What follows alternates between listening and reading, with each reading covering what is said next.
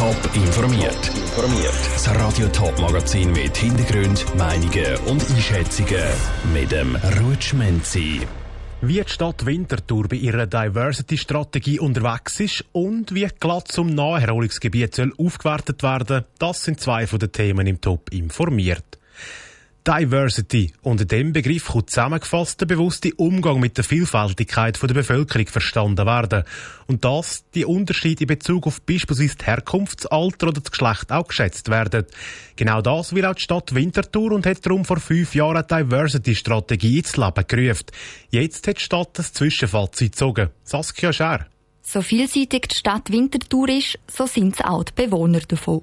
Um dieser Diversität Rechnung zu tragen, hat die Stadt Winterthur als eine der ersten eine sogenannte Diversity-Strategie entwickelt.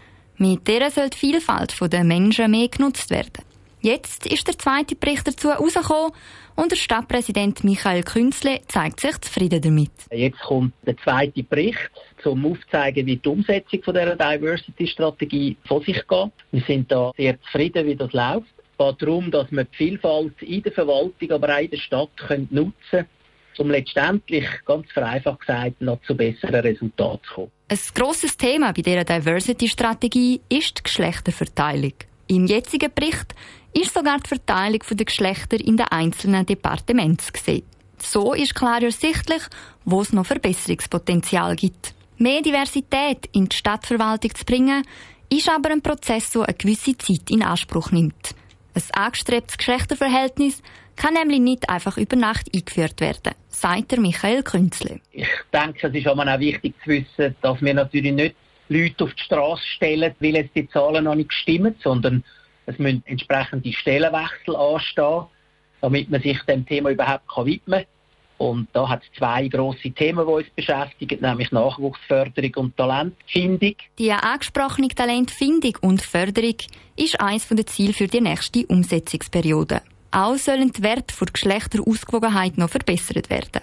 Bei Diversity geht es aber nicht nur um verschiedene Geschlechter, sondern beispielsweise auch ums Alter oder um Menschen, die mit gewissen Hindernissen umgehen müssen, sagt der Stadtpräsident Michael Künzle.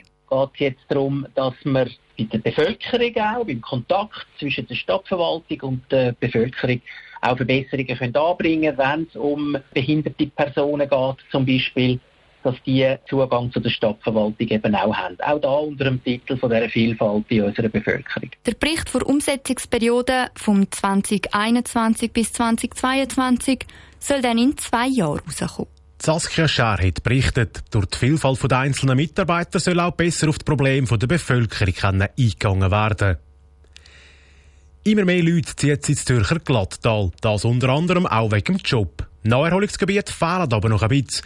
Genau darum will der Regierungsrat dort ansetzen und glatt aufwerten. Wie das soll aussehen, weiss der Janik Köhn. Im Sommer an der Glatt bei schönem Wetter ans Wasser spazieren und verweilen. Das soll in Zukunft zwischen Dübendorf und Opfiken noch besser möglich sein. Für das will der Zürcher Regierungsrat ein sogenanntes Glattprojekt umsetzen. Beim Projekt steht auch die Ökologie im Vordergrund erklärt der zuständige Regierungsrat Martin Neukomm. Die Ökologie braucht unterschiedliche Strömungen, also tut man dann vielleicht mal gewisse Steine ins Wasser. Das wird aber auch durch das natürlich auch viel schöner und attraktiver aussehen, als das jetzt der Fall ist. Dann wird es aber weiter, wird es auch noch bauliche Massnahmen geben am, am Rand vom Gewässer. Das heißt, es wird einen durchgehenden Weg gehen entlang vom Gewässer. Der soll rund vier Meter breit sein und genug Platz bieten zum Joggen, Velofahren oder Spazieren. Zusätzlich sollen auch Feuerstellen entstehen. Gleichzeitig wird auch indirekt der Hochwasserschutz verbessert. Was wir da machen, ist nicht hauptsächlich ein Hochwasserschutzprojekt, aber wenn man schon am Gewässer schafft, dann kann man auch etwas in den Hochwasserschutz machen. Und Hochwasserschutz funktioniert in der Regel so, dass man dem Gewässer ein bisschen mehr Platz gibt. Wenn das Gewässer mehr Platz hat, wenn ein bisschen mehr Wasser kommt, kann sich das auch besser verteilen, als wenn es sehr eingegangen ist. Ganze 63 Millionen Franken soll das Projekt kosten.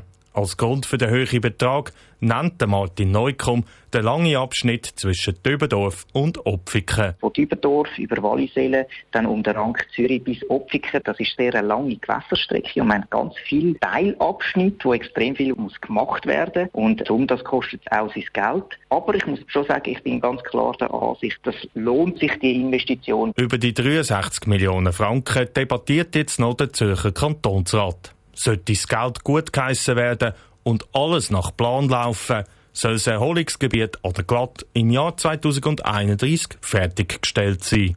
Der Beitrag von Janik Köhn. Bis es dann also weit ist und das Neuerholungsgebiet rund um Glatt fertig ist, kann sich die Bevölkerung von Dübendorf und Opfiken während einem Spaziergang entlang vom Fluss wenigstens auf neue Bänkli ausruhen, wo die beiden Städte schon mal aufgestellt haben. Im Schweizer Eishockey hat das Coronavirus gerade seit Weihnachten den ganzen Spielplan durcheinandergewirbelt.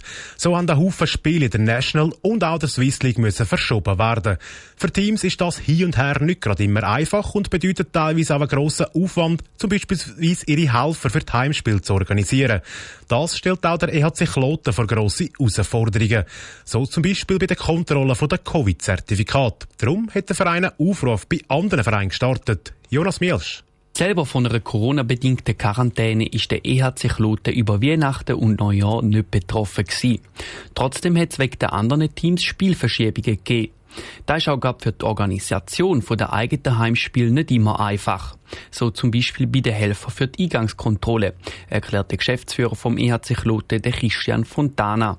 Da sei es nicht gerade immer einfach, die Leute kurzfristig umzudisponieren.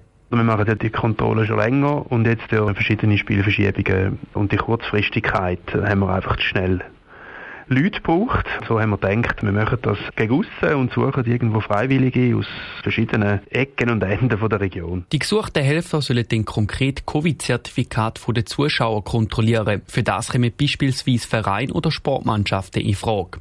Wichtig ist, dass es jeweils eine Gruppe von acht Leuten sei und alle sicher 16 sagen. Sonst bräuchte es aber keine besondere Kenntnis, weil da gibt es eine Instruktion vor Ort von professionellen Leuten, die das schon gemacht haben. Also das sind auch unsere Leute, die genau wissen, wie das geht. Also wir sind langsam mittrainiert mit der ganzen Geschichte. Also von dem her ist das überhaupt keine Hexerei, rein technisch das durchzuführen. Für ein paar wenige Spiele haben sie schon so Gruppen gemeldet. Aber es sei noch Termin frei, wo sich Vereine könnten melden.